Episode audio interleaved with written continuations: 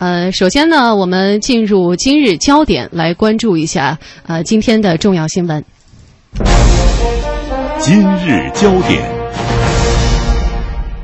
中共中央办公厅、国务院办公厅近日印发关于完善农村土地所有权、承包权、经营权分置办法的意见。意见提出，要严格保护农户承包权，稳定现有土地承包关系，并保持长久不变，不得以退出土地承包权作为农民进城落户的条件。央广记者丁飞报道。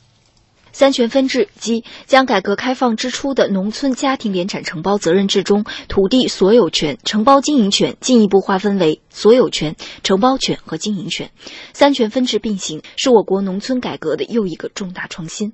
随着我国工业化、城镇化的快速发展，大量劳动力离开农村，承包农户不经营自己承包地的情况越来越多。把承包权单拎出来，并实现归属明晰化，既解除了进城农民改变户籍就会失去土地。承包权的后顾之忧，又满足了流转土地经营权的意愿。社科院农村发展研究所研究员李国祥在十八届三中全会呢，实际上我们就提出了三权分置。有一部分的农民啊，比如他将来进城啦，三权分置呢，就告诉他，你这是打工了，那么承包权呢是你的，这是不动的，这是稳定的，你流转的仅仅是经营权。这次呢，中办、国办啊提出来三权分置，它的一个办法应该是它的具体化。它的理论呃的肯定，以及呢实际的一个部署。简而言之，同一块土地分为所有权、承包权和经营权。所有权是不能动的，即土地集体所有；承包权是稳定的，属于农户；而经营权可以放活，可以流转，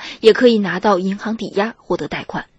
根据意见，严格保护农户承包权，稳定现有土地承包关系，并保持长久不变。不论经营权如何流转，集体土地承包权都属于农民家庭。任何组织和个人不得强迫或限制其流转土地，不得违法调整农户承包地，不得以退出土地承包权作为农户进城落户的条件。李国祥说：“三权分置的必经之路是统一确权颁证，将红彤彤的土地身份证交到农户手中。二零一四至二零二零年国家新型城镇化规划确立了一亿左右农业转移人口和其他常住人口在城镇落户的发展目标。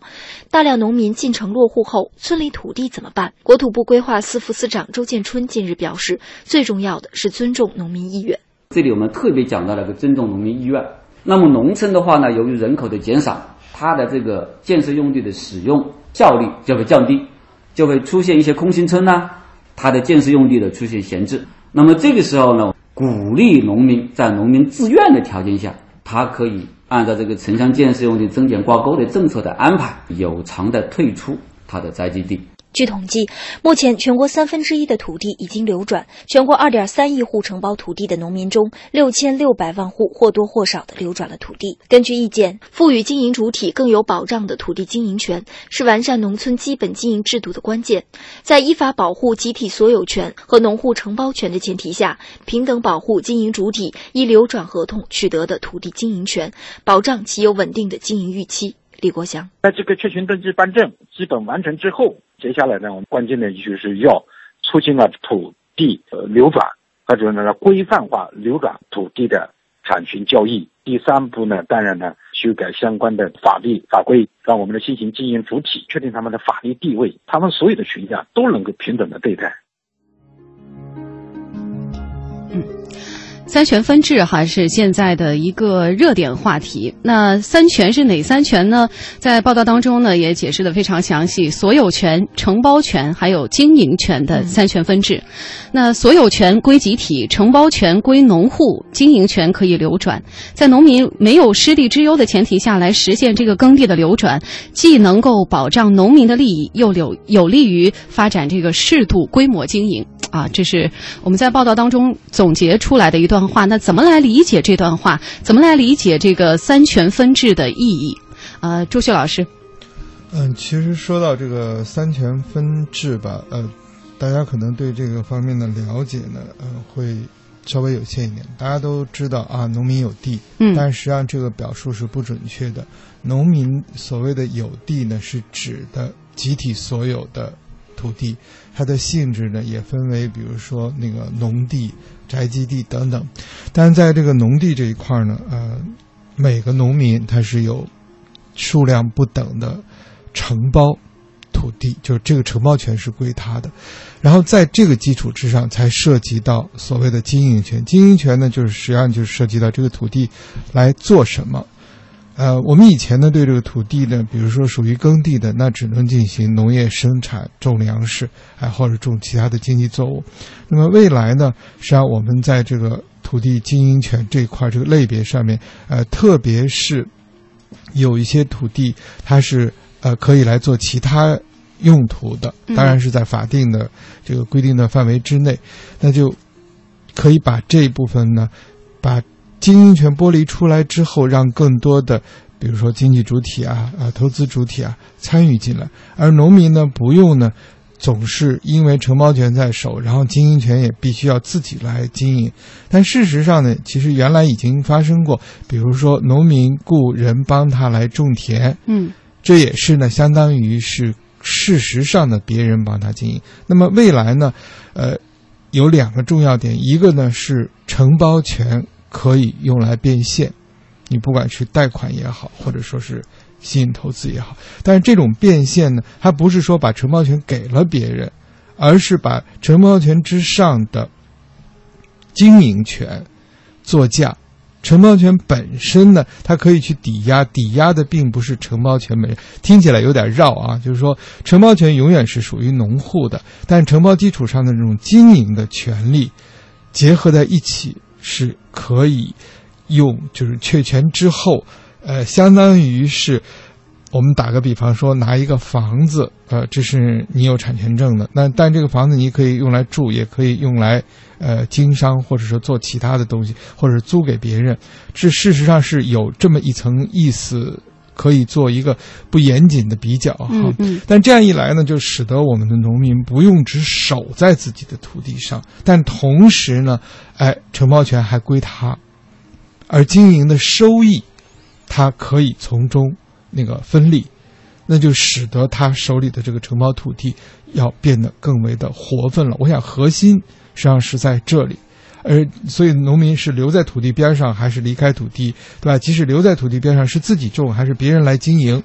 都变得更加的活分。加上可以去抵押贷款，呃，可以产生一定价值的话，那么土地的价值就比原来只能种出来农产品去卖，又要丰富和直接的多。嗯，呃，其实朱旭老师说了很多啊，意思表达的也非常的清楚。就是说，我们现在的农民的土地的所有权是归集体所有，但是在其中呢，会有一些承包权，以及在承包权之上衍生出来的经营权。可能这个三权分置的办法呢，能够通过一系列的分置啊，相当于三个权利之间的互相的配合，能够使得这个承包权啊和经营权能够更好的行使。那像这个措施。那很多人说哈，也是落实农民进城落户的一个举措。像很多农民进城落户，但是有一些呃，又有一些相对的比较多的一些担忧。这些担忧呢，可能就是自己原来在农村的这些土地的啊，这个经营权和使用权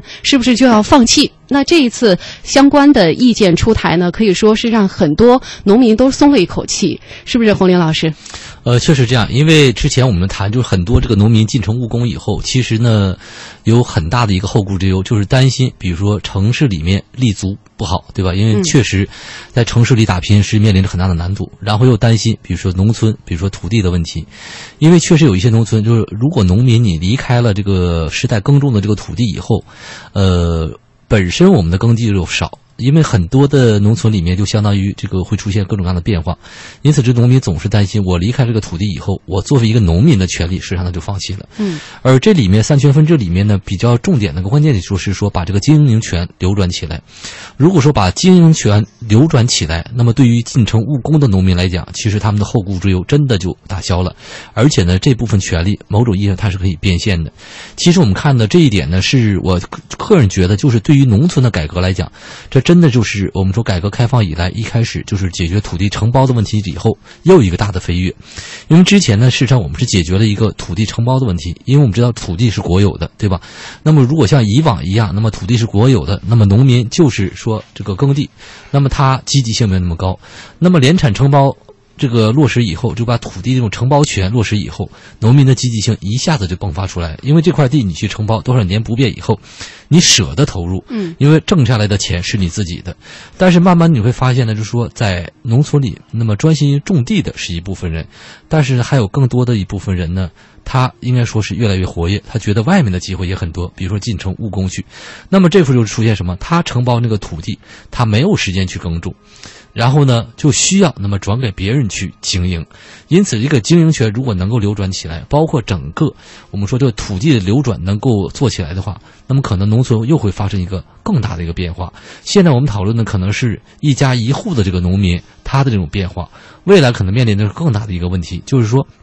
甚至整个村子的这种土地，那么都流转起来。那么如果是这样的话，那么可能对于我们这种呃农业的这种集约化，呃，包括这种大规模的生产，其实有很大的好处。因为就有一段时间，就是农村联产承包以后，大家反正把这个地事实上是承包到每一家去做。那么那种大型机械它是没法操作的，因为每家就这么点，它不需要这种大型机械，或者说雇佣的大型机械成本太高。但是我们国家其实呢还有一部分区域是大块的土地，比如说东北。那么如果说整个村子这种土地，呃，甚至说很多个村子联合起来的话，那么这种土地的这种经营权，那，我们说这种呃流转起来的话，呃，某种意义上来讲也是意味着就是农村的这种生产效率也提高起来，就是对土土地的这种使用，呃，这种效率会比我们现在要好很多。